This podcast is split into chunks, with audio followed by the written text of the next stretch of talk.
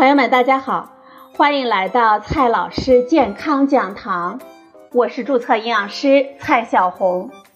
今天呢，蔡老师继续和朋友们讲营养、聊健康。今天我们聊的话题是荞麦。这荞麦呢，它不是麦，虽然带有一个麦字，但是荞麦属于蓼科。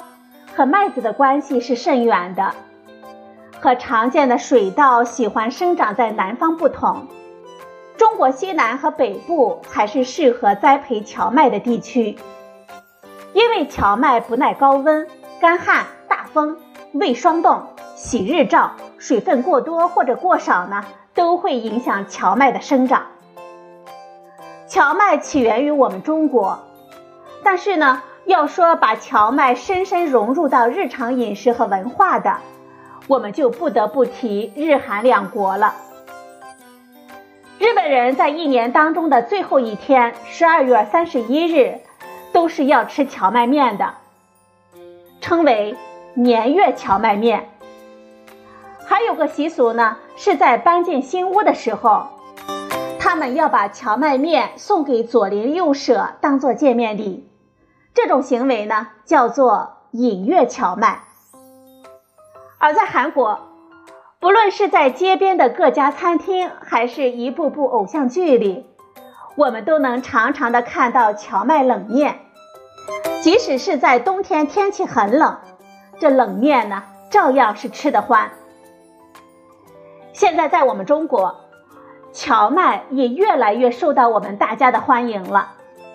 那么，这荞麦有哪些营养价值呢？首先呢，先来看一下蛋白质。荞麦含有植物蛋白，里面有十八种氨基酸。一般呢，我们认为植物来源的食物氨基酸不如动物蛋白，但是实际上，荞麦的蛋白质的质量真的是非常高，赖氨酸的含量是大米的二点七倍。我们中国人大米吃的多，一般认为加一些大豆可以起到很好的蛋白质互补的作用。荞麦呢也有一点点这种效果。总体来说，动物试验上都显示荞麦在降血脂、降胆固醇等方面都有益处。荞麦本身的脂肪含量在百分之一到百分之三左右。和一般的谷类是比较接近的，其中脂肪酸、油酸和亚油酸占到了百分之八十左右，还是比较健康的。荞麦呢还富含多种维生素、矿物质。我们常吃的精白米面经过加工之后，维生素 B 一所剩无几，而荞麦呢就很好的保留了维生素 B 一。我们日常的新陈代谢。和喝酒呢，都会消耗大量的维生素 B 一，长期过度缺乏可能会导致脚气病，影响我们身体的正常代谢。矿物质方面呢，总体来说是一般大米的一点五倍到三倍，但是作用呢，我们不能夸大，只能说荞麦在一些容易有矿物质缺乏的地区。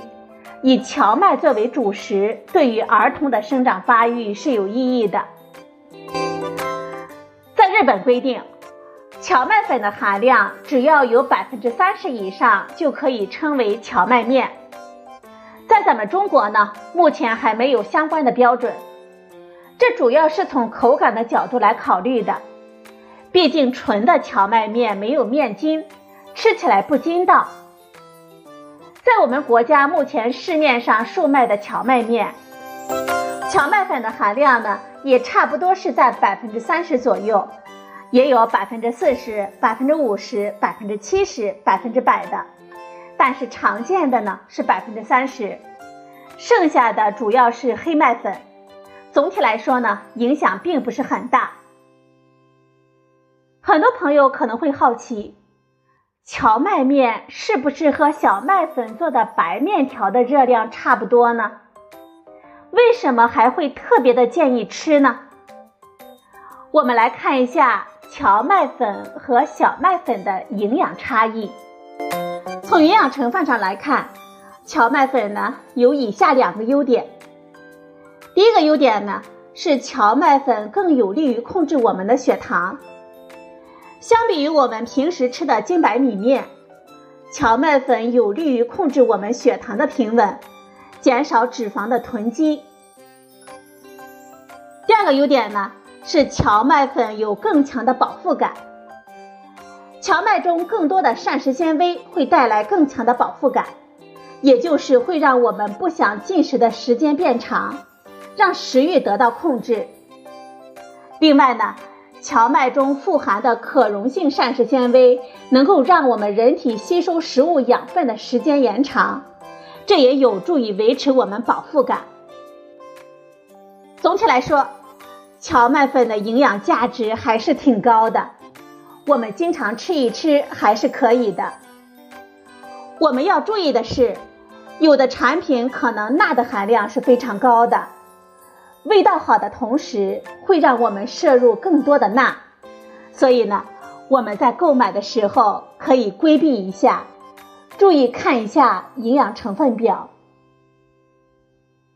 好了，朋友们，今天的节目呢就到这里，谢谢您的收听。我们明天再会。